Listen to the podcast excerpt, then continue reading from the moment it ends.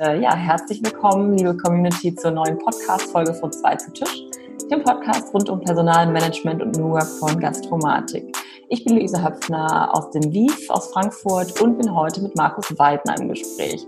Markus ist äh, gefragter Managementberater, Autor, Trainer und Gründer des Institut Knigge. Was es damit auf sich hat, wird Markus uns gleich noch erzählen. Ähm, gerade im Thema New Work ist es ja mit Führungskräften ja, sehr wichtig, vor allem das Führungsverhalten immer wieder zu hinterfragen und ähm, den Blick auf die Teams zu richten, Führungsinstrumente einzusetzen und auch die eigene Selbstführung dabei nicht zu vergessen.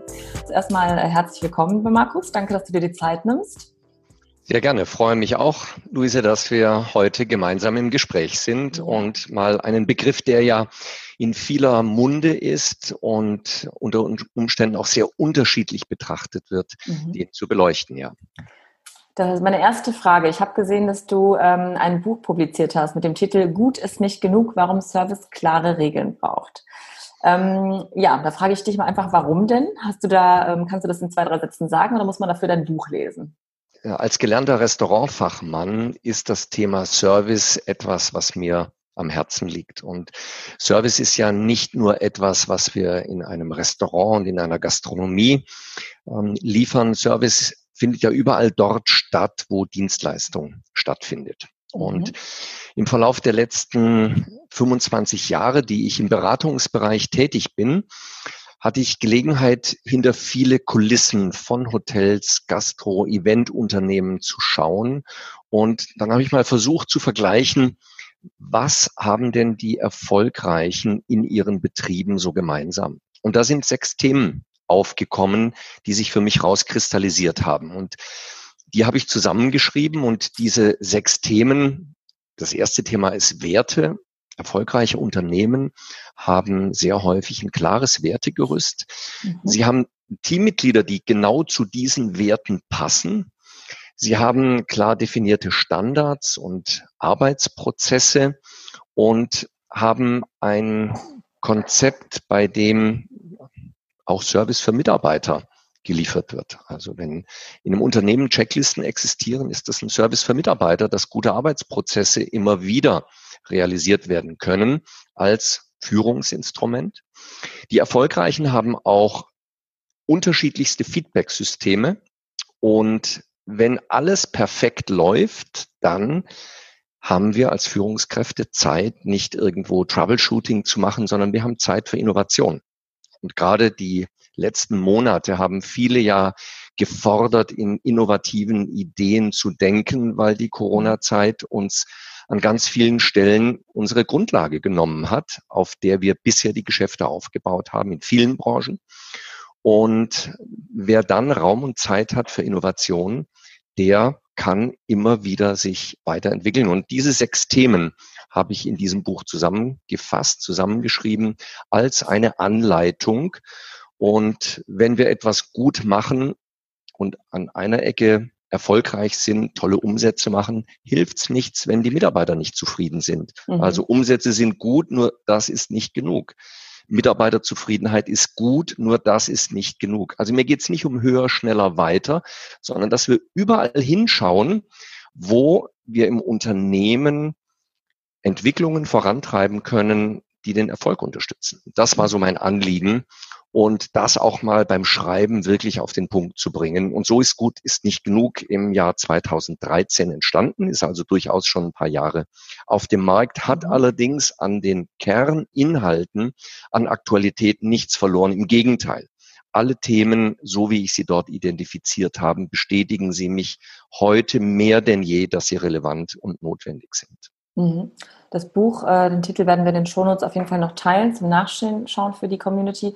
Du hattest gerade erwähnt, du bist gelernter ähm, Restaurantfachmann, habe ich das richtig verstanden? Genau. Kannst du noch mehr zu deinem Background äh, generell erzählen? Das, ähm ja, gelernt habe ich im Hotel bei Steigenberger im Europäischen Hof Baden-Baden, dem Stammhaus der Steigenberger Hotelgesellschaft und dann so eine klassische Laufbahn England, Frankreich, Schweiz, also im Ausland gearbeitet, im F&B-Bereich, Gastro-Bereich, Veranstaltungsbereich gearbeitet, Bankett, ich habe es geliebt. Und hm, dann bin ich zurück nach Deutschland gekommen und habe gehört, dass es nicht selbstverständlich ist, dass Hotelbetten warm sind. man müsste Vertrieb machen. Und mein damaliger Ausbilder während der Lehrzeit holte mich wieder zurück in seinen Betrieb, Michael Hattenhauer, und äh, sagte, du musst Verkauf lernen.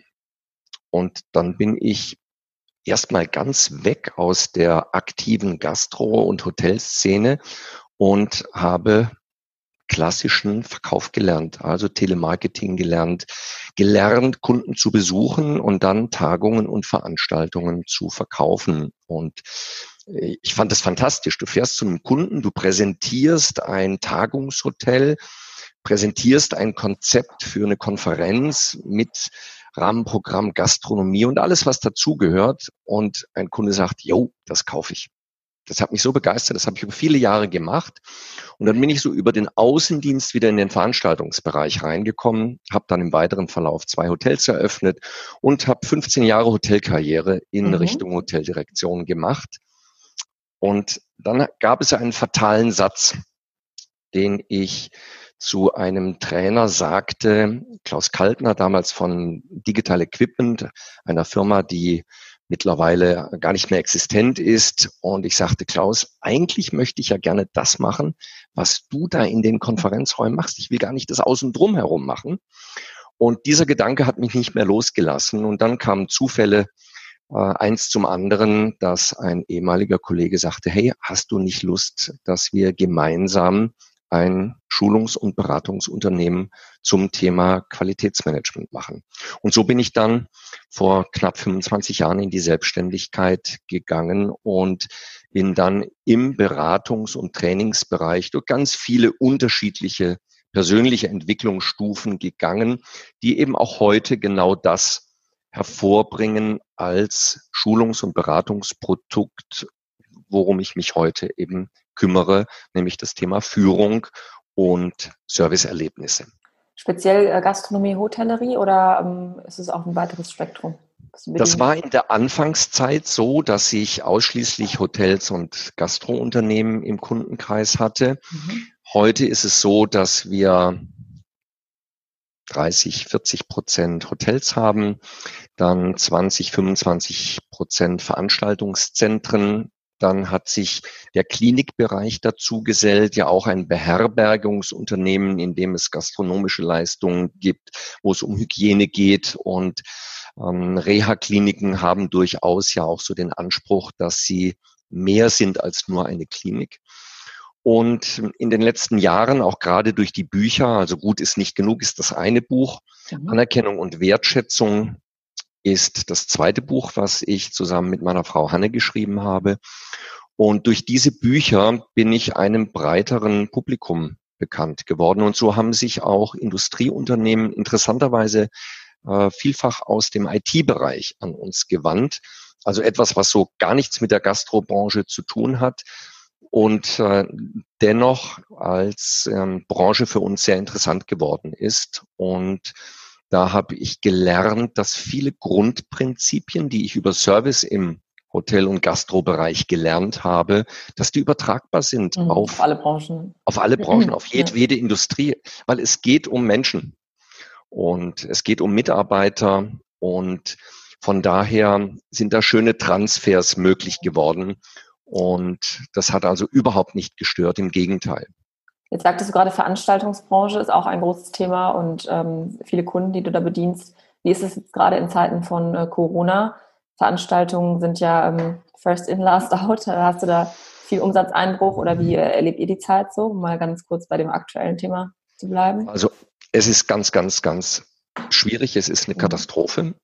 Und wir haben tatsächlich 75 Prozent unseres geplanten Jahresumsatzes zwischen dem 10. März und dem 20. März verloren. Ja. Und sind noch durch einen Auftrag, der unabhängig war, relativ gut durch die Monate März, April gekommen. Und ja, wir haben dramatische Einbrüche, das ist so. Und hätten wir nicht eine breite Basis, auf der wir stehen, was unsere Kundschaft anbelangt, dann wäre mhm. es existenzbedrohend, weil natürlich im Augenblick keiner Geld hat und ähm, es schon das gar nicht spart man wahrscheinlich am als erstes, ja, bei ja, Schulungen und so. Trainings, Coachings. Ja. Ähm, steht da bei dir, äh, sagst du gerade wir, ein Team dahinter? Deine äh, Frau kenne ich jetzt schon. Äh, die arbeitet auch mit dir zusammen. Genau. Ähm, ist da noch ein Team dahinter oder seid ihr jetzt zu zweit? Wir sind ein Team von vier Personen mhm. und haben noch ein freiberufliches Team von zehn Trainerkolleginnen und Kollegen, die sehr selektiv eingesetzt werden für bestimmte Fachthemen und auch projektbezogen. Also das kann durchaus sein, dass wir dann projektbezogen einmal ein Team von drei, vier, fünf Personen aufbauen, für das Projekt zusammenarbeiten und danach wieder auseinandergehen. Und damit haben wir eine Organisationsform, die einigermaßen variabel gestaltet werden kann. Wir haben natürlich Fixkosten, die kriegen wir nicht wegdiskutiert. Nur im Bereich der Personalkosten haben wir doch eine hohe Flexibilität, ähnlich wie im Gastrobereich, wo wir auch oft mit ähm, Kräften speziell für Veranstaltungen zusammenarbeiten, die dann eben nur für bestimmte Veranstaltungen an Bord sind mhm. und danach wieder ihres Weges gehen. Und das war auch sehr bewusst so gewählt von der Unternehmenskonzeption, weil es nicht die erste Krise ist, die ich erlebe. Ich habe auch schon 9-11 im Jahr 2001 erlebt und was dann 2002 und 2003 passierte. Und in den Jahren 2002 und 2003 hat der Schulungsbereich und Beratungsbereich in der Hotellerie, im Tourismus auch gelitten. Mhm. Und ich habe mir damals gesagt, ich will nicht mehr nur auf einer Branche stehen, sondern ich will das gerne etwas breiter gestalten. Und das erweist sich jetzt heute als gut, wobei ich im Februar noch nicht gedacht hätte, als wie gut sich das erweisen sollte. Und von daher war das eine strategische Entscheidung, die ja auch unter dem Führungskontext hm, getroffen werden musste oder die ich getroffen habe in dem Fall, so wie eben jedes Unternehmen für sich auch bestimmte strategische Entscheidungen treffen muss, für welche Branchen arbeiten wir mit welchen Produkten, mhm. mit welchen Konzepten. Und das ist ein klassisches Führungsthema. Und wer da falsche Entscheidungen trifft, ja, der hat dann mehr oder weniger Probleme und wir werden vermutlich es leider erleben, dass im September 2020, wenn die Karenz, was die Insolvenzen anbelangt, vorbei mhm. ist, vermutlich auch Unternehmen ähm, in die Insolvenz gehen werden, leider, weil es einfach nicht langfristig auszuhalten ist, wenn die Erträge und Umsätze ausbleiben. Ähm, Nochmal in Bezug auf deine Kunden. Ähm, warum kommen Kunden zu dir? Was sind die Herausforderungen? Also grundsätzlich mal, also wir haben so zwei Arten von Kunden. Das kann einmal ein Fachthema sein, der sagt, ich habe ein Team von ähm, Mitarbeiterinnen und Mitarbeitern im Restaurant und ich möchte gerne ein, ein Verkaufstraining machen. Oder ich habe Mitarbeiterinnen im Veranstaltungsverkauf und möchte gerne ein Reklamationstraining machen. Dann sind wir bei reinen Kommunikations- oder Verkaufstrainings. Das sind dann vielfach Einzelmaßnahmen, wo zu einem bestimmten Termin eine Zielgruppe zusammenkommt, mhm. ein Trainer das Seminar macht und dann zu diesem Fachthema trainiert wird. Ich selber. Also wie reagiere ich sozusagen? Genau, wie reagiere ich gegenüber Kunden? Wie formuliere ich mich richtig? Wie formuliere ich so, dass ich bessere Umsätze erzielen kann? Mhm. Ähm, wie präsentiere ich Angebote an einem Tisch? Wie präsentiere ich die Speisekarte? Wie erkläre ich Speisen? Wie erkläre ich unterschiedliche Angebote? Und wie verhalte ich mich verkaufsfördernd? Also das mhm. kann ein so ein Themenfeld sein. Und manchmal ist es ja so, dass Dinge schieflaufen und das sind tolle Chancen, um es besser zu machen.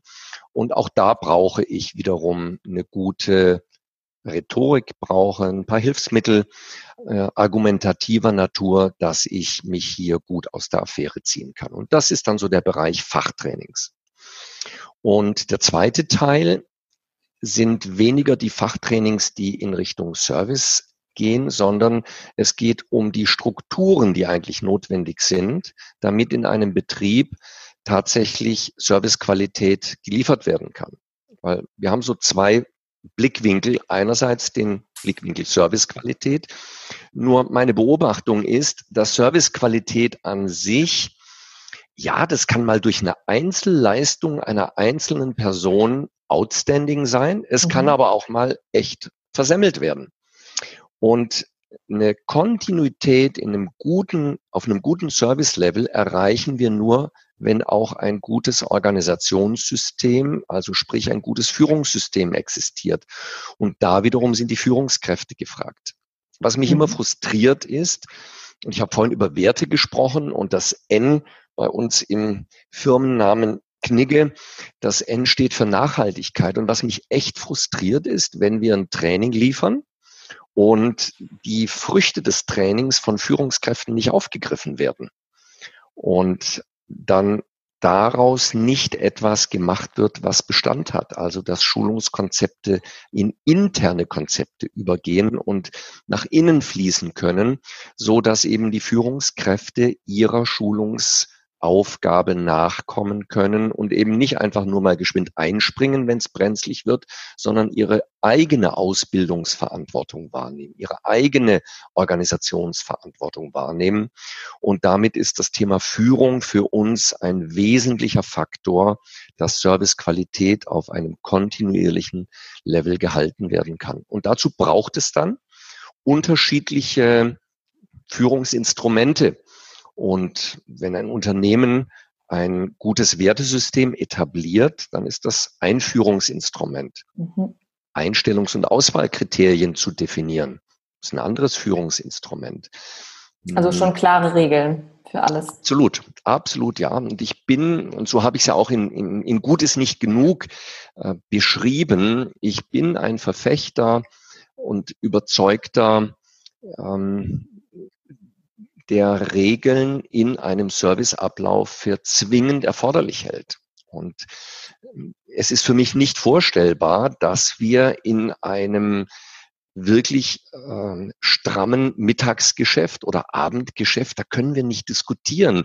Gehen wir rechts rum, links rum, da können wir nicht diskutieren, wo das schmutzige Geschirr abgeladen wird. wir hm, können okay. nicht darüber diskutieren, ähm, wie jetzt das Verkaufsgespräch läuft und wie der Abruf der Speisen in der Küche organisiert ist und wie die Speisen in ein Orderman getippt werden. Geht da nicht die Individualität ein bisschen verloren von den eigenen Personen? Mich jetzt als, als Servicekraft? Ja, stelle ich mir das schwierig vor. Das glaubt man und sagt, ja, wir sind doch so individuell. Mhm. Ja, in der Tat. Allerdings, Achtung, die Individualität des Einzelnen kann erst dann wirklich aufblühen, wenn er in dem, was er als Routinearbeit macht, eine maximale Sicherheit hat. Also mhm. wenn ich nicht weiß, wie der Orderman sauber funktioniert, dann kann ich nicht einfach so schnell mal eintippen und nebenbei noch ein äh, Gespräch mit den Kunden führen und ein paar Späßchen machen. Mhm. Wenn ich nicht gut eingearbeitet bin, wenn ich nicht die Speisekarte kenne, wenn ich die Zubereitungsdinge nicht kenne, ich kann keine Empfehlungen aussprechen. Also wir brauchen mhm. ein gerüttelt Maß an Grundroutine und Grundprozessen und die kann ich nicht jeden Tag neu erfinden. Ich kann nicht jeden Tag neu erfinden, wo es Mise en place steht. Mhm. Und insofern, ja, bin ich sehr davon überzeugt, dass ein klares Regelwerk gut ist, nicht um Individualität zu verhindern, sondern im Gegenteil, um dann die Räume zu schaffen, dass wir kommunikativ entspannt auf die Menschen zugehen können ja. und unsere Persönlichkeit tatsächlich zum Wirken bringen können. Und darum geht es aus meiner Sicht. Kannst du mal definieren, was für dich eine, eine perfekte Führungskraft oder eine gute Führungskraft hm. ausmacht? Was muss ich haben? Was muss ich mitbringen? Also, ich hole ein klein wenig aus.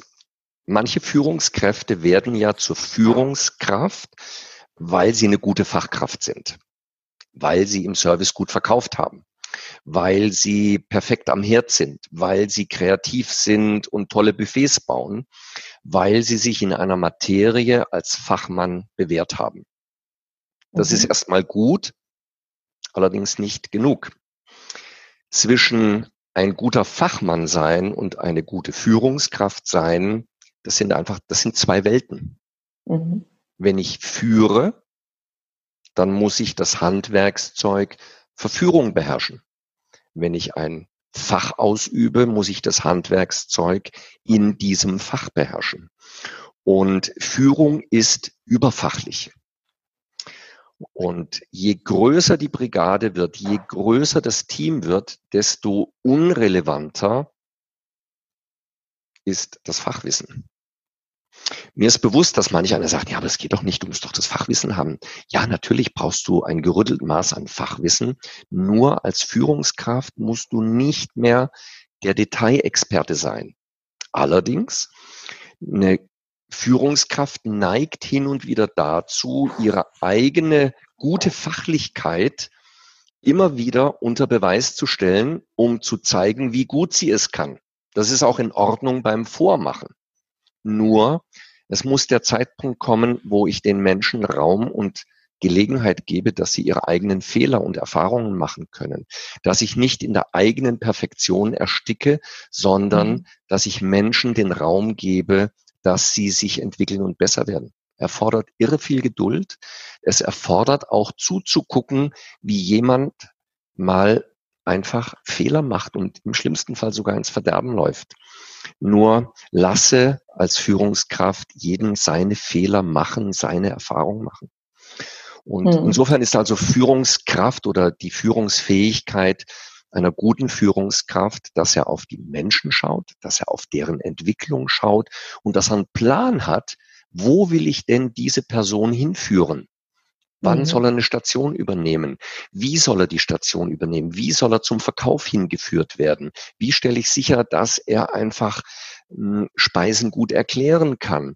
Wie stelle ich sicher, dass er weiß, wie ein Konferenzraum, wie ein Bankettraum gut gestellt wird, ein Gefühl dafür bekommt, wie die Menschen sich bewegen und laufen. Gerade jetzt mhm. in Corona-Zeiten müssen wir ja die Laufwege und all diese Dinge sehr, sehr gut und genau überlegen. Und je besser eine Führungskraft das Team entwickelt, desto überflüssiger wird sie. Hm. Und ähm, ist das sozusagen auch ein Teil deiner Coachings, deiner Trainings, dass du diese Dinge beibringst? Wenn wir in den Führungsalltag einsteigen, dann ist es in der Regel so, dass eine Führungskraft von sich aus schon sagt, ja, da gibt es so ein paar Dinge, die gelingen mir echt gut und dann habe ich so ein paar Kandidaten, die mhm. machen nicht das, was sie sollen und die, die kann ich irgendwie nicht so richtig führen. Und dann versuchen wir die Situationen zu analysieren und herauszufinden, liegt es denn an dem Mitarbeiter, der nicht führbar ist? Weil zur Führung gehören immer zwei. Einer, mhm. der sich führen lässt und einer, der führt. Und wenn wir feststellen, dass die Führungskraft nicht führt, also nicht klare Transparenz, einen klaren Korridor von Verhalten, Spielregeln definiert, dann brauchen wir uns nicht wundern, wenn Mitarbeiter so ihre eigenen Wege suchen und vielleicht nicht auf der Philosophie des Unternehmens unterwegs sind. Mhm. Und das heißt nicht, dass Mitarbeiter nicht ihre Kreativität einbringen sollen. Ganz im Gegenteil. Wir brauchen die Kreativität eines jeden und die muss gefördert werden. Allerdings, wenn mal ein Ablauf definiert ist, wo wir sagen, das ist ein echt guter Serviceablauf, das ist ein echt gutes Serviceerlebnis, dann sollte dieses Serviceerlebnis einfach von allen gleichermaßen umgesetzt werden. Und da tut sich manch einer schwer, dass er eben vormacht, nachmachen lässt, dass er Raum und Zeit für Entwicklung gibt. Und über diese Szenarien sprechen wir.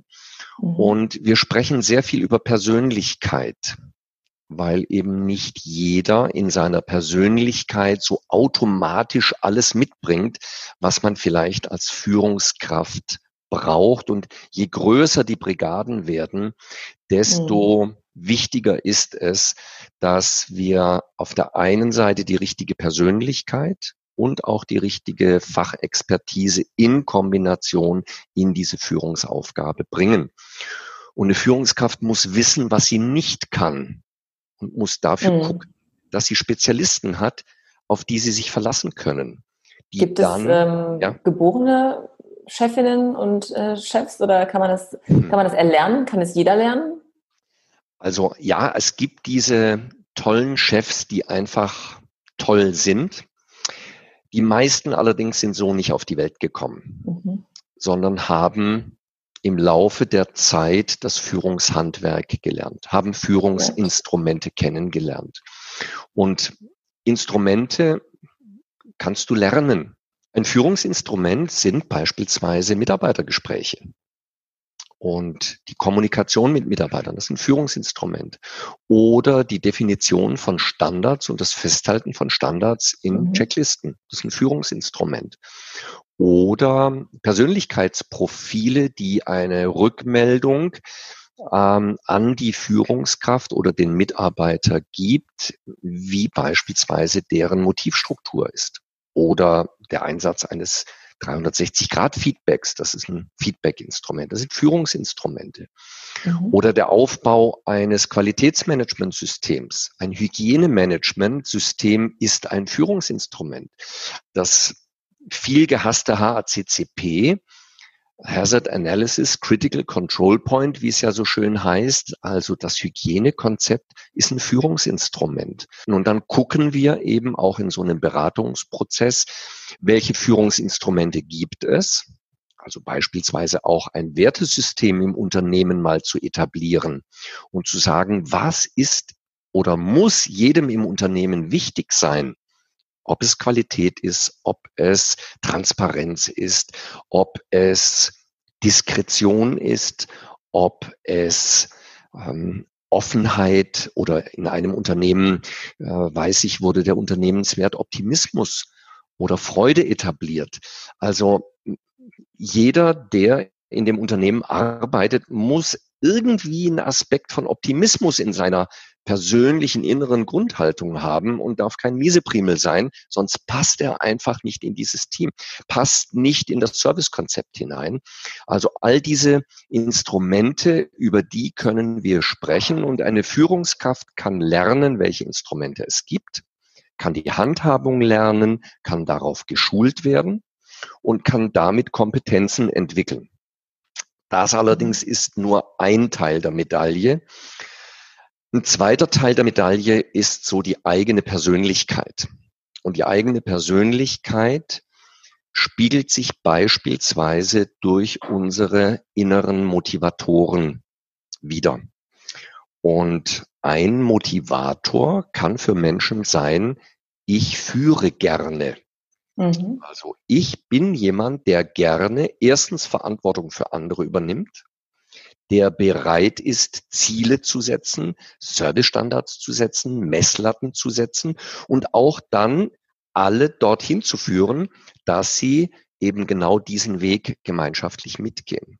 Wer führen möchte, der es auch im Blut hat, wird sich leichter tun als derjenige, der eben sagt, naja, ich ich folge gerne gesetzten Standards, mhm. ich unterstütze lieber. Ich bin nicht der, der in der ersten Reihe steht, ich bin eher der, der bescheiden in der zweiten Reihe steht. Ich unterstütze lieber im Team meinen Chef und äh, helfe mit, dass gute Serviceleistung erbracht werden kann.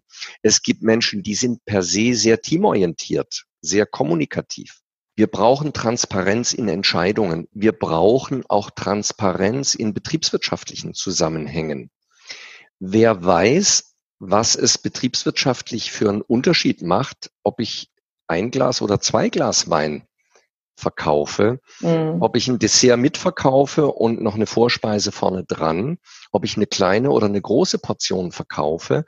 Wer, wer eben sowas versteht, der macht nicht weil er geheißen wird, verkauf bitte zwei Getränke, mhm. sondern weil er es kapiert hat, weil er wirklich den, den Sinn und den Zweck dessen versteht, was er tun soll. Und wir sind ja nach wie vor, und die Gastronomie ist da ja durchaus eine Branche, die ja historisch bedingt ja durchaus hierarchisch organisiert ist. Mhm. Und ich erinnere mich an meine Küchenzeit. Hulala, das Gesetz des Küchenchefs, das war unantastbar und da sind auch noch Pfannen geflogen, da ist auch noch eine Ansprache gewesen, die nicht gerade sehr menschenorientiert war. Hat sich das in den letzten Jahren verändert, deiner Meinung nach? Äh, ich glaube ja. An vielen Stellen hat es sich verändert. Wir lernen heute junge Küchenchefs kennen, die vielleicht auch noch geknechtet worden sind und sich gesagt haben, ich will so nicht sein.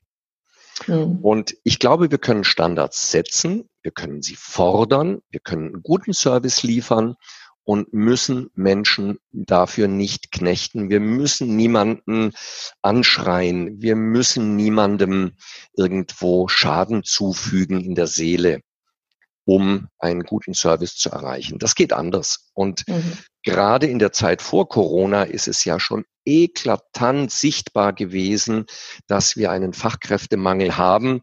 Das gerät momentan aus dem Fokus, weil eben die Arbeit an vielen Stellen nicht da ist. Nur denken wir zwei Jahre in die Zukunft. Das wird sich ja normalisieren. Wir werden in eine Realität finden, bei der wir wieder zu Arbeitsabläufen finden, wo wir alle Fachkräfte brauchen, auch die, die jetzt zu Hause sind. Und wer hat heute Lust, mit und für jemandem zu arbeiten, der einen durch Anschreien erniedrigt, der mhm. einem ein schlechtes Gefühl gibt. Führungskräfte haben die Aufgabe, ihren Mitarbeiterinnen und Mitarbeitern ein gutes Gefühl zu geben, ihnen das Gefühl zu vermitteln, hey, das, was du machst, ist echt sinnvoll. Das, mhm. was du machst, genau dafür wirst du gebraucht. Und dass die Menschen nach Hause gehen können und sagen können, jo, ich war dabei. Ich war bei dem Event dabei. Ich habe mit an dem Bankett gewirkt und äh, es hat alles wie ein Zahnrad ins andere hineingepasst und es hat geflutscht und die Gäste waren glücklich und äh, dass wir dann auch solche Erfolge feiern mhm. und daran Spaß haben. Und Führungskräfte, die das verstehen, für die arbeiten wir gerne. Mhm. Führungskräfte, die das nicht verstehen, denen versuchen wir uns wenn es irgend geht, irgendwie zu entziehen und manchmal auch nur für 50 oder 100 Euro mehr im Monat. Umso wichtiger ist es, dass wir selbstbewusst im Pricing sind, dass wir betriebswirtschaftlich klug agieren und äh, sicherstellen, dass die Unternehmen wieder gesunden. Das wird natürlich eine schwierige Wegstrecke jetzt sein in den nächsten Wochen und Monaten. Und die, die es nicht überleben, das ist ganz bedauerlich. Die allerdings, die übrig bleiben, die haben vorher schon Dinge richtiger gemacht als andere. Sie haben besser kalkuliert, haben Rücklagen gebildet, haben die zeitgemäßeren Produkte, haben schneller reagiert, haben schneller ihre Prozesse umgestellt. Ein Freund von mir betreibt ein Restaurant in Sonthofen, in der Nähe von Sonthofen. Und er sagt, boah, als die mir den Laden zugemacht haben, ich war eine Woche lang, ich war wie erstarrt. Ich hab, konnte keinen Gedanken fassen. Und für mich war es unvorstellbar, dass ich ein Takeaway-Restaurant führe. Und dann hat er sich besonnen und hat auf einmal 40 und dann 50 und dann 60 und dann 70 Kuvert realisiert am Tag und hat festgestellt, wie viel Umsatz er damit macht. Mhm. Und er sagt, boah, Zukünftig werde ich sowohl alle meine Sitzplätze im Restaurant verkaufen. Meine Küche ist groß genug, dass ich auch außer Haus Delivery machen kann. Und ich werde meine Qualitätsspeisen auch zukünftig ähm, an den Mann bringen. Also der war in der Lage, sich da zu verändern und in der Zukunft neue Konzepte zu fahren. Und der braucht Mitarbeiter. Und der muss mhm. seine Menschen so führen, dass sie gerne für ihn arbeiten. Jetzt wissen wir aus der Psychologie, dass Menschen, die in Macht kommen, dazu neigen, Klammer auf, wer Führung hat, hat ja Macht über andere, weil er kann entscheiden, hey, bist du im Boot oder bist du nicht im Boot, wirst du befördert oder nicht, kriegst du mehr Geld oder nicht, dann neigen hin und wieder Führungskräfte dazu, diese Macht so zu interpretieren, dass sie gesetzte Regeln für sich etwas charmanter und lockerer halten, als sie es von anderen erwarten. Und, und das, das, ist ein absolutes No-Go, sagst du? Ja, ist ein Killer. Das ist ein mhm. absoluter Killer. Weil wir alle wissen, wenn du auf einen Chef schaust, der selber etwas macht, was er dir verbietet, er verliert seine Glaubwürdigkeit. Es geht Respekt. gar nicht. Mhm. Der Respekt geht verloren. Unser großes Thema New Work. Hast du für mich mal deine eigene Definition von dem Begriff? Neue Arbeit. Tja, was versteht man darunter? Also ich persönlich orientiere mich an dem, der den Begriff geprägt hat. Viele wissen das gar nicht, wo der Begriff New Work herkommt. Friedhof Bergmann, ein Philosoph, geboren 1930, heute fast 90 Jahre alt, hat in den 80er Jahren ein Buch geschrieben, Neue Arbeit. Und er hat eine Forderung an die Unternehmen schon damals gestellt. Achtung, Arbeit wird in der Regel top-down verordnet. Also da gibt es einen Chef, der sagt, was die anderen tun sollen. Nur seine Auffassung war und ist heute nach wie vor, dass möglicherweise jemand, der eine Anweisung bekommt, etwas machen muss, was gar nicht seiner Art entspricht. Das zwar macht, weil er vielleicht im System hängt, weil er finanziell abhängig ist, aber das ist nicht seine Idealvorstellung von guter neuer Arbeit. Also hat er das gedanklich umgedreht und hat gesagt, New Work, neue Arbeit ist für mich, wenn es gelingt, in einem Unternehmen eine Kultur zu etablieren, dass jeder das im Unternehmen macht, was er wirklich, wirklich vom tiefsten Herzen seiner Seele machen möchte und nicht mhm. das, was ihm aufgetragen wird. Und dann fühlt sich Arbeit auch gar nicht mehr wie Arbeit an, sondern dann ist Arbeit das, was du tust, weil du es einfach von Herzen tust, weil du es gerne tust. Da verschmelzen dann zwei Dinge. Da verschmilzt das, was von dir als Arbeitsauftrag gewollt wird, mit deinen eigenen inneren Bedürfnissen.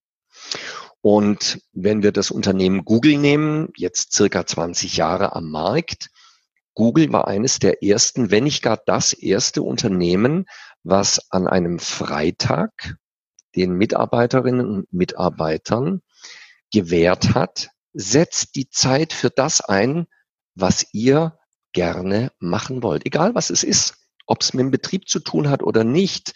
Ähm, es ist eure Zeit, gestaltet sie. Jetzt mag man sagen, na ja, puh, gestaltet sie. Das heißt ja, da muss ja jemand in vier Tagen der Woche so produktiv sein, dass er den fünften Tag unproduktiv sein kann. Nur für Google hat sich es offensichtlich anders herauskristallisiert, dass dort Gedanken und Ideen entstanden sind, Menschen sich eingebracht haben und daraus auch neue Produkte entstanden sind, Prozessverbesserungen entstanden sind. Und mir fällt ein anderes Unternehmen ein aus der Freizeitbranche, das Unternehmen Patagonia, mhm. das äh, Freizeitartikel herstellt und das Ursprungsprodukt sind Kletterhaken. Und der Gründer von Patagonia hat ein wunderbares Buch geschrieben. Es ist ein Führungsbuch mit dem bezeichnenden Titel Lass die Mitarbeiter surfen gehen. Da fragt man sich, hä? was hat Surfen mit Führung zu tun? Ganz einfach. Wenn ein Unternehmen in Kalifornien an den Küsten angesiedelt ist, wo es einfach die unfassbar besten Surfwellen gibt, und das geliebteste Freizeithobby aller Surfen ist, dann ist es ja eine vertane Lebenschance, wenn draußen coole Wellen sind und wir sind drinnen und müssen arbeiten. Und er hat gesagt, hey, wenn am Nachmittag die beste Welle am Strand steht, dann kann es nicht sein, dass wir Kletterhaken produzieren. Dann müssen wir raus aufs Brett gehen und müssen uns auspowern und dann können wir auch unsere Haken am Abend wieder schmieden. Und der hat eine Kultur etabliert, dass er die Bedürfnisse der Menschen berücksichtigt hat. Und dann passierte etwas Interessantes im Wachstum von Patagonia, dass dort immer mehr Mitarbeiter sich angesiedelt haben, die auf Empfehlung reingekommen sind, weil die, die dort gearbeitet haben, gesagt haben, hey, komm doch zu uns, das ist total cool, weil wenn es da eine geile Welle am Strand gibt, dann können wir surfen gehen und wenn die Welle wieder weg ist, dann gehen wir wieder arbeiten. Und solange wir unserem Arbeitsauftrag gerecht werden, solange haben wir Räume, die wir gestalten können. Jetzt ist natürlich klar, wenn wir es übertragen auf ein Restaurant, da kann nicht jeder kommen oder Gastronomie. Ja, dann können wir natürlich nicht sagen, jeder kommt, wann er will und äh, wir machen auf und wieder zu, wann wir wollen. Äh, das ist sicherlich in dem Augenblick eine, eine, eine Beschränkung, die wir haben. Dennoch, wenn wir eine Arbeitsatmosphäre gestalten, auf der einerseits klare Regeln bestehen, aber andererseits eine Regel eben auch ist, dass es viele Freiräume gibt, mhm. dann heißt die Regel, es gibt keine Regel. Also auch wieder eine Regel. Die allerdings schafft dann Möglichkeiten, dass Menschen sich frei entwickeln können. Und wenn es darum dann geht, neue Speisekarten, neue Bestimmungskonzepte, eigene Ideen einbringen und mhm. dass wir diese Räume schaffen und nicht einfach sagen, Achtung, du bist hier nicht zum äh, Denken, du bist hier zum Arbeiten, ja, das ist ein Killer. Das ist mhm. ein absoluter Killer. Ähm, wenn wir allerdings den Menschen Räume geben, dass sie sich ausprobieren können, dann ist das was Wunderbares. Und ja, sie werden scheitern. Ja, sie werden Fehler machen. Und das gilt's auszuhalten. Und mhm. aus den Fehlern werden sie lernen. Boah, das war für mich eine der schwierigsten Lehren. Also zu mhm. akzeptieren, dass Dinge schiefgehen. Als Perfektionist ist das eigentlich ein No-Go. Ja, aber die Perfektion ist, lass es geschehen und stelle sicher, dass dadurch kein Schaden entsteht, sondern Nutzen. Und hast du im Bereich äh, des Gastgewerbes schon mal Kunden gehabt, ähm, wo du das Thema New Work streuen konntest oder mit eingebracht hast? Ist es deinen Kunden, Kundinnen ein Begriff? Manche einem Ja, manche einem Nein. Dadurch, dass der Begriff heute sehr schwammig und eigentlich nicht im Sinne von Friedhof Bergmann verwendet wird, verwende ich selber den Begriff eher weniger, weil manch einer verbindet mit New Work, dass er ähm, ein ordentliches Arbeitszeitenkonzept hat. Das ist für mhm. mich nicht New Work, weil ein ordentliches Arbeitszeitenkonzept gehört zur Fairness, die ein Arbeitgeber dem Arbeitnehmer gegenüber zu erbringen hat. Und wenn sich jemand damit rühmt, dass er äh, Urlaubszeiten, Pausenzeiten einhält und das dann mit dem Label New Work beispielsweise belegt, und sowas passiert ja leider, dann ist das ein falsches Label. Da wird ein Bordeaux, äh, da wird ein Tafelwein mit dem Label eines Bordeaux verkauft und das ist unlauter. Deshalb verwende ich selber den Begriff eher ungerne. Die Inhalte allerdings wohl. Und sowohl die Inhalte einfach klare, gute Strukturen zu haben, mit den Menschen gut umzugehen und eine Führungskultur zu etablieren, bei der es möglich ist, dass die Menschen gesund bleiben, ich selber bin mit 39 Jahren durch meinen Beruf krank geworden mhm. und ähm, habe ich, ich weiß nicht, wie viel ich geraucht habe. Äh, auch Alkohol war ja immer verfügbar. Und Bewegung, Sport, da, da hat sich keiner drum geschert.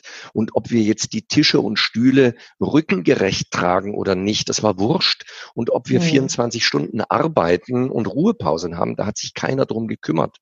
Und das ist falsch. Also diese grundsätzlichen arbeitshygienischen Maßnahmen, das ist nicht New Work, sondern das ist selbstverständlich, um zukünftig Mitarbeiter überhaupt für einen Arbeitgeber zu begeistern und ihnen dann diese Räume zu gestalten, die eine Entwicklung möglich macht. Das ist dann das, was wir vielleicht New Work bezeichnen könnten. Nur wie gesagt, ich verwende die Inhalte, weniger das Label, weil das Label eben nicht immer ganz sauber ähm, abgegrenzt und per Definition von allen gleichermaßen gleich bedacht wird. Du ähm, sagtest, erzähltest gerade, dass du nicht gut mit dir umgegangen bist, eine Zeit lang, ähm, was ja vielleicht vielen anderen in dem Beruf äh, auch schon mal erlebt haben. Ähm, wie wichtig ist da die eigene Selbstführung? Ich bin dankbar, dass du den Begriff nennst und ihn in unser Gespräch reinbringst. Ich unterscheide drei Führungsbegriffe. Der eine Führungsbegriff ist der der Hierarchie, also Chef, Mitarbeiterin, Mitarbeiter. Mhm. Der zweite Begriff ist die Projektführung und als Veranstaltungsleiter in einem Catering-Unternehmen oder Event-Unternehmen führe ich ja Kolleginnen und Kollegen möglicherweise nicht per Hierarchie, sondern im Projekt. Und der dritte Begriff ist die Selbstführung. Und eine wesentliche Voraussetzung, dass ich als Führungskraft wirklich langfristig nachhaltig erfolgreich sein kann, ist, dass ich gute Selbstführung übe. Und das ist herausfordernd. Und wenn man mal Selbstführung von der Fremdführung differenziert, dann sollte jemand, der sich selber nicht führen kann, auch andere nicht führen dürfen. Und Selbstführung heißt, dass ich meine eigenen Fähigkeiten, Fertigkeiten erstmal richtig einschätze, meine eigenen Ressourcen richtig einschätze, mir Feedback zu meinen Ressourcen hole, klare Ziele definiere und meine eigene Emotion ordentlich verwalte und mhm. eben nicht lospoltere und jemanden zur Schnecke machen, nur weil mir gerade der Kragen platzt. Und dass ich eine gute Steuerung meiner eigenen Grenzen und Potenzialen habe. Und dazu gehört, ich muss mal den Fächer aufmachen, welche Lebensbereiche sind für uns denn wichtig. Und heute, wir sprechen ja häufig über die Generation, die jetzt in den Berufsalltag kommt, also die Generation Z, die Generation Y. Und mhm. da ist ein Bedarf auch nach Freizeit. Und die Frage ist, wie gestalte ich diese freie Zeit? Dazu gehört die Frage von Ernährung. Mhm. Extrem, extrem wichtig. Die Frage von ausreichend Schlaf die Frage von einem ausgewogenen Sozialleben, die Frage nach äh, dem Schaffen von sozialem Umfeld, was eben nicht nur in der Gastro ist, sondern einem auch andere Welten eröffnet mhm. und dass ich auch selber mich beispielsweise bewege und nicht nur eben im Restaurant laufe und dort meine Kilometer runterschrubbe, mhm. sondern dass ich Gymnastik mache, dass ich Yoga mache, dass ich mich um mich kümmere. Und ich war mit 39 ein körperliches Wrack mit hochgradigem Asthma. Weil Was war der ich, Turning Point dann für dich persönlich? Der Turning Point war in der Definition von Friedhof Bergmann New Work. Ich habe mich dafür entschieden, das zu machen, was mir persönlich am besten tut mhm. und meiner inneren Stimme zu folgen und mich nicht mehr zu verbiegen. Und das war dann auch zwangsläufig der Weg der eigenständigen Selbstständigkeit, weil ich gemerkt habe, mein Unabhängigkeitsmotiv ist so hoch, dass ich eigene Wege beschreiten muss und diese eigenen Wege gestalten und vorantreiben möchte. Da ist dann das Unternehmertum rausgebrochen und es ist mir erst im eigenen Selbstständigsein wirklich gelungen, mein, mein Leben so zu gestalten, wie es dann für mich wirklich meiner Art gerecht war. Und mhm. dadurch bin ich geheilt und habe natürlich erstmal aufgehört zu rauchen, habe ähm, angefangen, Sport zu machen, mich wieder zu bewegen, habe bei 1,98 Meter Körpergröße habe ich 115 Kilogramm Körpergewicht auf die Waage gebracht. Das ist nicht gut für Gelenke. Und jeder, der weiß, was Bauchfett im Körper anrichtet und Entzündungsprozesse hervorruft, die alle nicht mit 40, 50 zum Tragen kommen, aber mit 55, 58. Und wie viele haben wir, die leiden an Arthritis, die leiden daran, dass sie sich nicht mehr gut bewegen können. Und das ist leider ganz, ganz häufig selbst gemacht, weil wir uns selber nicht gut führen, weil wir nicht auf uns achten. Und Achtsamkeit für sich selbst ist ein Maximalgebot, um langfristig leistungsfähig zu sein. Und gerade mhm. wenn wir mhm. daran denken, wir wissen nicht, wie sich die Rentengesetzgebung verändert. Ja, mhm. manch einer wird sagen, okay, es gibt irgendwann die allgemeine Grundrente, ist mir vollkommen wurscht. Nur möglicherweise müssen wir eben doch länger arbeiten, als uns lieb ist, weil die Systeme sich verschieben. Und dann wäre es mhm. klug, wenn wir körperlich in der Lage sind, leistungsfähig zu bleiben. Und wenn ich früher drei Treppen hochgehen musste, war ich außer Puste und habe dann mit ja mit 52 das erste Mal einen Triathlon in der Langdistanz bewältigt und mittlerweile drei Triathlon in der Langdistanz realisiert. Ähm, bin letzten Sommer dreimal über die Alpen hintereinander gelaufen, weil ich ein cooles Projekt Walk and Talk gemacht habe, also meine Beratungstätigkeit quasi outdoor gelegt habe und den ganzen Sommer draußen unterwegs war und mich haben Führungskräfte dann draußen besucht und begleitet. Und eine Aufgabe, das Rollenverständnis einer Führungskraft kann sein, wenn er sich das wirklich zum Thema macht, auf sein Team aufzupassen, auf mhm. Ernährung zu achten. Meine Empfehlung heute, investiert in reichhaltiges, nahrhaftes Essen für die Belegschaft gebt ihnen den Stoff, den sie brauchen, damit sie acht Stunden leistungsfähig sein können. Führung heißt Initiative fürs Team zu ergreifen. Glaubwürdigkeit ist ein hoher Wert, den wir vorhin schon mal angesprochen haben. Und alles, was wir im Beratungsprozess in Unternehmen empfehlen, sind Empfehlungen, die wir entweder im eigenen Unternehmen erfolgreich durchführen oder auch daran gescheitert sind. Und dann sprechen wir auch über unser Scheitern.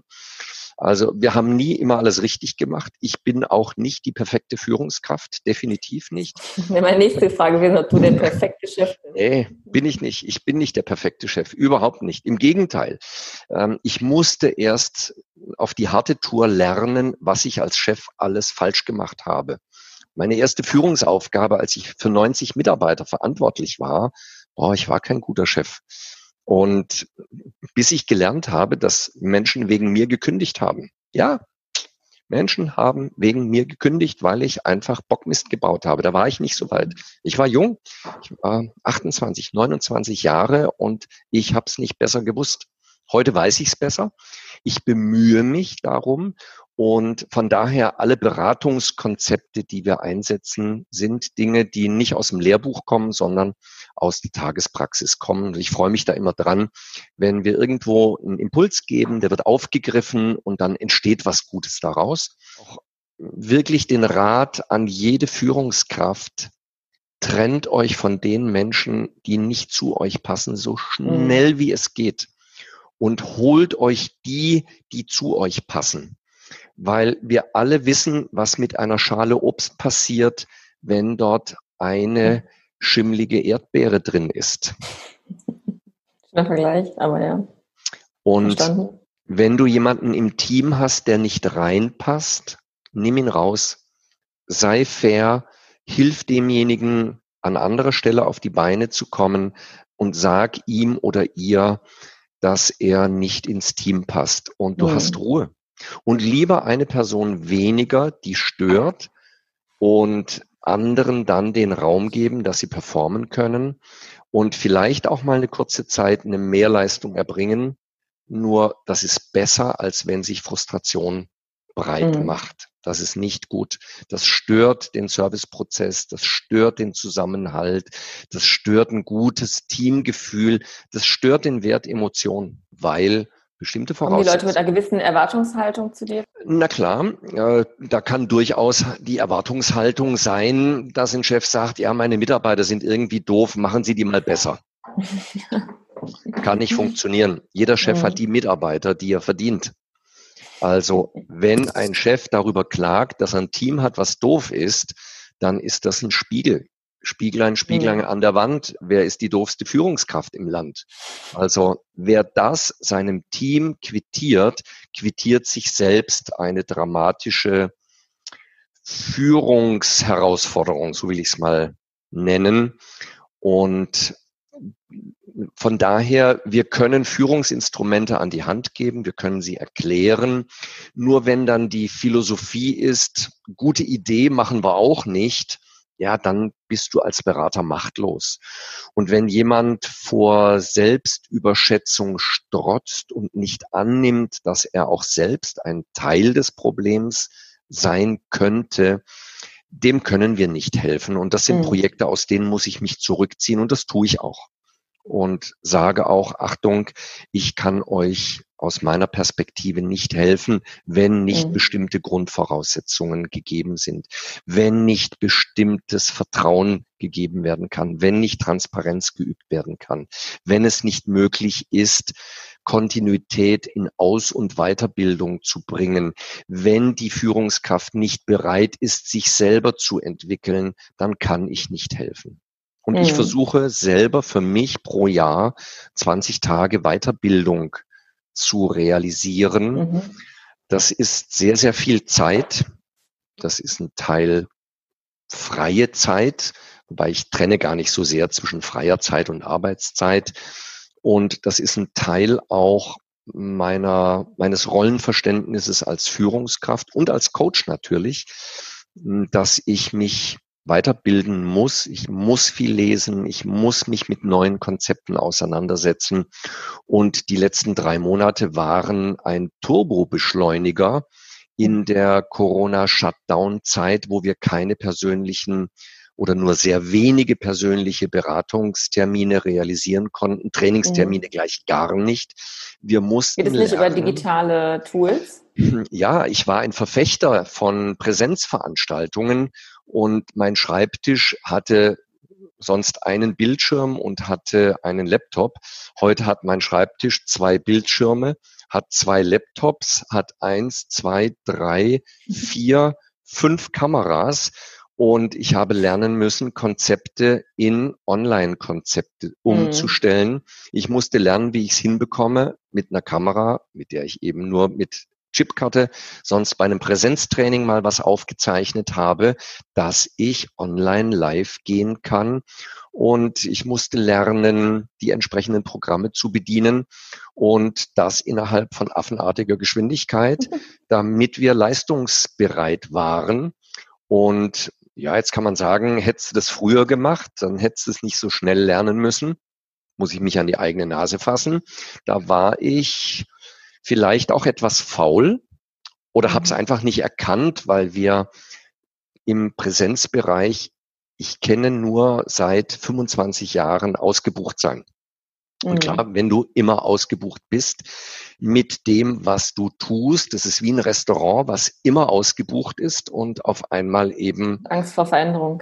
Ja, ja und, und gar nicht mal die Angst, sondern vielleicht das Gefangensein vielleicht nicht, ja. in seinen äh, bestehenden Prozessen und du erkennst die Notwendigkeit nicht. Und die ist natürlich gnadenlos rausgekommen. Ja, wir mhm. mussten schnell lernen, ganz schnell lernen. Und mein Schreibtisch ist jetzt ein Cockpit geworden. Und ähm, im digitalen Bereich, es gibt ja für fast nichts keine App mehr. Also ich habe mir gerade gestern habe ich mir eine App runtergeladen, um sie auch zu testen zum Thema Intervallfasten, weil ich mich mit dem Thema gerade befasse. Und es gibt Apps für Zeitmanagement, es gibt Apps für äh, Selbstorganisation, mhm. es, es gibt für alles irgendwelche Apps. Und von daher ich will gar kein spezielles Tool rauspicken, weil jede Organisation muss für sich die Tools finden, die gut sind. Und ähm, wenn jetzt ein Unternehmen einen hohen Bedarf an ähm, Kräften, Arbeitskräften hat, die aushilfsweise arbeiten, dann brauchen wir eben eine Software, die die Namen, Daten, Skills und alles Verfügbarkeiten eben schnell hervorbringen. Und das muss so transparent organisiert sein, dass Chef, Stellvertreter oder Projektverantwortliche in der Lage sind, mit diesen Dingen umzugehen. Und auf meiner Liste, die wir in Projekten einsetzen, äh, gibt es äh, fast 50 Führungstools. Und wer möchte, kann zu uns auf die Website gehen unter Downloads. Da gibt's Checklisten, mhm. die beispielsweise alle Führungsinstrumente enthalten, die wir auch im Buch Gut ist nicht genug aufzeigen und hat die Möglichkeit, diese Checkliste sich runterzuladen und mal abzuhaken. Was habe ich, was habe ich nicht? Habe ich ein Organigramm? Mhm. Habe ich Stellenbeschreibungen? Habe ich Checklisten? Habe ich meine Prozesse definiert? Habe ich eine, äh, mein Netzwerk so organisiert, dass die, die Zugriff darauf brauchen, das vom Smartphone mhm. aus machen können, vom Tablet aus machen können. Habe ich mich digitalisiert? Hm, habe ich meine Speisekarten digital verfügbar? Ähm, habe ich meine Website so gebaut, dass eben es möglich ist, auch ein Takeaway-Geschäft zu organisieren. Also da gibt es so vielfältige Gedanken und da ist jeder Unternehmer gefordert, sich immer wieder neu auf den Prüfstand zu stellen mhm. und mh, hm, regelmäßig Achtung, Führungsinstrument, regelmäßig Audits durchzuführen. Ein Audit ist ein Führungsinstrument, also eine Frageliste zu herzunehmen und seine Prozesse gegenzuspielen. Mache ich all das, um Mitarbeitermotivation, alle Führungsinstrumente einzusetzen, die Mitarbeitermotivation bedeuten. Mhm. Noch ein Beispiel. Ich war überhaupt nicht auf dem Trip, dass ich Teambuilding-Events cool fand. Das war irgendwie so nicht in meiner, in meiner Führungswelt und dachte, das kostet Geld und ist irgendwie nicht, nicht wertvoll. Doch ist es außerhalb der Arbeit etwas zu organisieren, was die Menschen auch zusammenbringt und immer mal wieder zusammenbringt. Das ist wertvoll. Jetzt kann ein Besuch im Klettergarten oder eine Schlauchbootfahrt kann nicht Führungsdefizite übertünchen oder schlechte Organisation. Allerdings mal nach einer harten Saison zu sagen, hey, ich lade euch alle ein und wir verbringen einen Nachmittag und Abend zusammen und lassen uns jetzt feiern und gehen zu einem Kollegen Gastronomen und ähm, sind selber mal gemeinschaftlich in der Gastrolle. Das darf sein, das muss sein und das gehört dazu, zu den motivierenden Führungsinstrumenten. Mhm. Es gehört dazu, Danke zu sagen, abgesehen davon, dass es tagtäglich sein darf, Anerkennung zu geben und Danke zu sagen, dann darf es auch mal zum Saisonabschluss eine Feier, eine Fete für die Belegschaft sein. Das muss drin sein, das muss die Kalkulation hergeben. Mhm. Und wenn wir zum Kollegen gehen und mit einem Gegengeschäft arbeiten, hey, du kommst zu mir, ich komme zu dir, dann lässt sich da ja auch was gestalten. Und dann kostet es vielleicht nur den Wareneinsatz und ein bisschen Arbeitszeit und eben nicht die Verkaufspreise, die sonst angesetzt werden. Also da geht vieles, wenn wir hinschauen, wenn wir uns die Zeit dafür nehmen. Mhm. Aber bevor ich jetzt äh, Danke sage, habe ich noch eine letzte Frage und zwar gerne, ähm, Luise ob du äh, Tipps für unsere Community hast ähm, im Arbeitsalltag, zum Beispiel, was wirklich Indikatoren sind dafür, dass man sagt, bei uns läuft in der Führung etwas falsch. Gibt es da Sachen, Trigger, äh, Dinge, die du nennen kannst? Das gibt es. Also ein Indiz ist erstmal Fluktuation, mhm. weil Mitarbeiter bewerben sich bei einem Unternehmen, weil es cool im Markt steht, weil es hip ist, weil es modern ist, weil es bekannt ist. Sie bleiben im Unternehmen, wenn sie gut geführt werden und so ein Gefühl von Win-Win entsteht. Und sie verlassen das Unternehmen nicht, weil sie das Unternehmen verlassen, sondern weil sie ihren Chef verlassen. Mhm. Das ist eine bittere Botschaft. Nur die meisten Fluktuationen finden statt, weil Mitarbeiter ihren Chef verlassen. Auch darüber gibt es Untersuchungen, auch Schwangerschaft, weil mancher sagt, ja, kann ja nichts dafür tun, äh, dass jetzt ähm, eine Kollegin schwanger geworden ist. Es gibt Untersuchungen, die eindeutig zeigen, dass Unternehmen, in denen schlecht geführt werde, äh, schlecht geführt wird, manche Mitarbeiterinnen das als Ausweg nehmen, um rauszukommen aus der Arbeitsmühle. Es ist der falscheste Weg, den man sich nur vorstellen kann, um eine Schwangerschaft einzugehen. Nur die Wissenschaft hat es untersucht und das sind Indikatoren. Wenn im Unternehmen Sarkasmus entsteht, mhm. dann ist das ein Indiz dafür, Achtung, da ist was falsch. Krankheitsquote. Wer eine hohe Krankheitsquote hat, Achtung, da ist was falsch. Und das ist dann die Krankheitsquote, die speziell am Tag vor dem freien Tag und am Tag nach dem freien Tag, wenn das so die Krankheitsquoten sind, dann ist was falsch. Und ich will gar nicht unterstellen, dass Krankheit gefaked ist, sondern dass Krankheit wirklich stattfindet. Ich habe gerade heute eine SMS von einem Geschäftspartner, bei dem ich schon lange denke, puh, lala, Junge, so wie du Gas gibst, das würde mich nicht wundern, dass du irgendwann bald mal krank bist. Ja, zuck. Er meldet sich nicht und dann habe ich nochmal eine SMS geschrieben, sage, hey, was ist los? Brauche eine Info von dir. Ja, sorry, bin krank. Jo, also wundert mich nicht, weil er sich schlicht und ergreifend verheizt.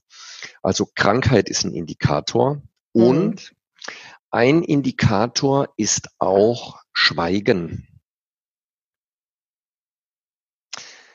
wenn du als Chef um Mitarbeit bittest, um Ideen bittest, Fragen stellst und Schweigen erntest.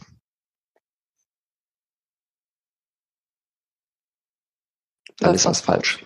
Ja.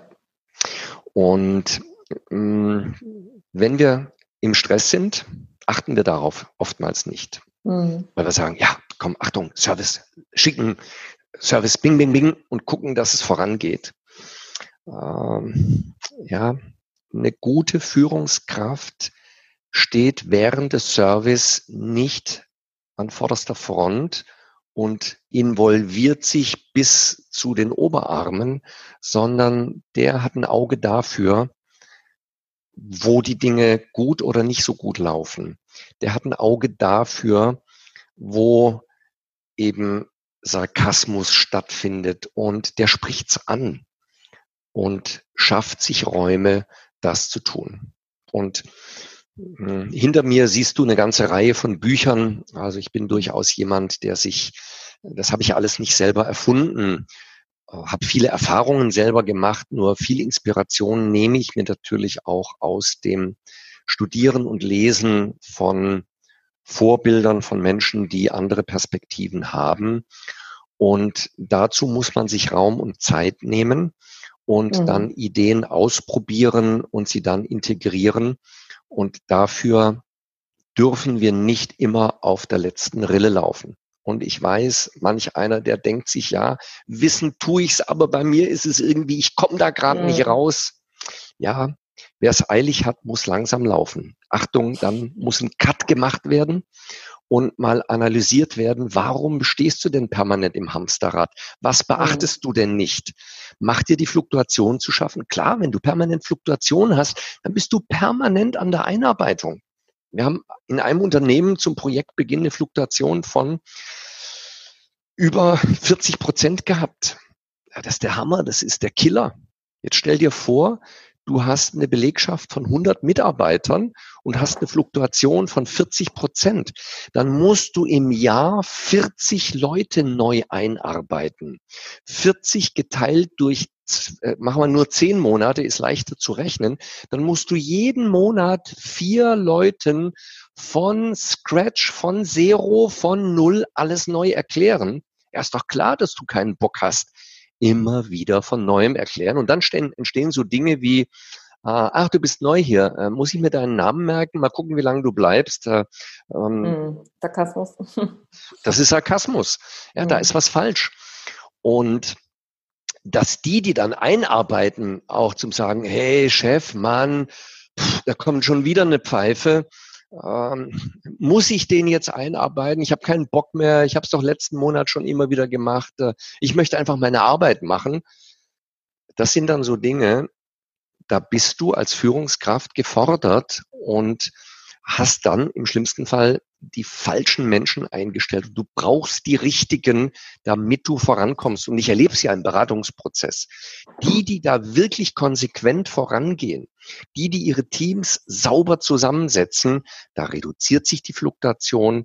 Die haben dann Raum und Zeit, wirklich das Fundament zu bauen. Und kein Haus steht ohne Fundament. Ohne Fundament bläst es dich davon. Also Führungsarbeit heißt, Fundamente zu schaffen. Und auch immer wieder erlebe ich, dass Führungskräfte sagen, oh, jetzt hat jemand gekündigt und der, der hat so viel Wissen mhm. gehabt.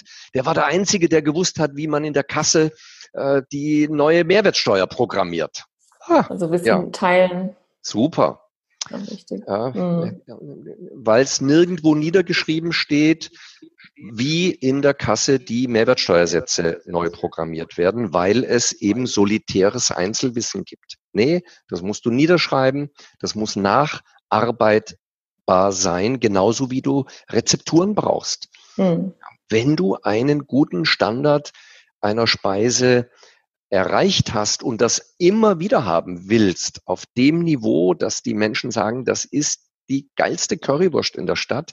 Das ist der beste Caesar Salad. Das sind die Jakobsmuscheln, wie ich sie nirgendwo anders kriege. Dann brauchst du Rezepturen. Und dann ja. musst du sie niederschreiben. Kalkulation.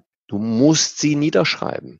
Und mhm. wer das nicht macht, der klagt dann, wenn ihm das Know-how verloren geht. Und daher, ich fordere euch alle auf, nehmt euch Raum und Zeit hier für die Führungsaufgabe. Und das ist ein Teil natürlich auch unseres Coachings und unserer Beratungsarbeit daran zu erinnern, da Hilfestellung zu geben, weil du musst nicht alle Räder neu erfinden. Ja, du musst mhm. nicht in jeder Pfütze gebadet haben, um zu wissen, dass sie dreckig ist. Also ähm, hol dir das Know-how dazu, ob das dann äh, spezielle Gastroberater sind. Und es gibt viele Kollegen, die echt das gut drauf haben.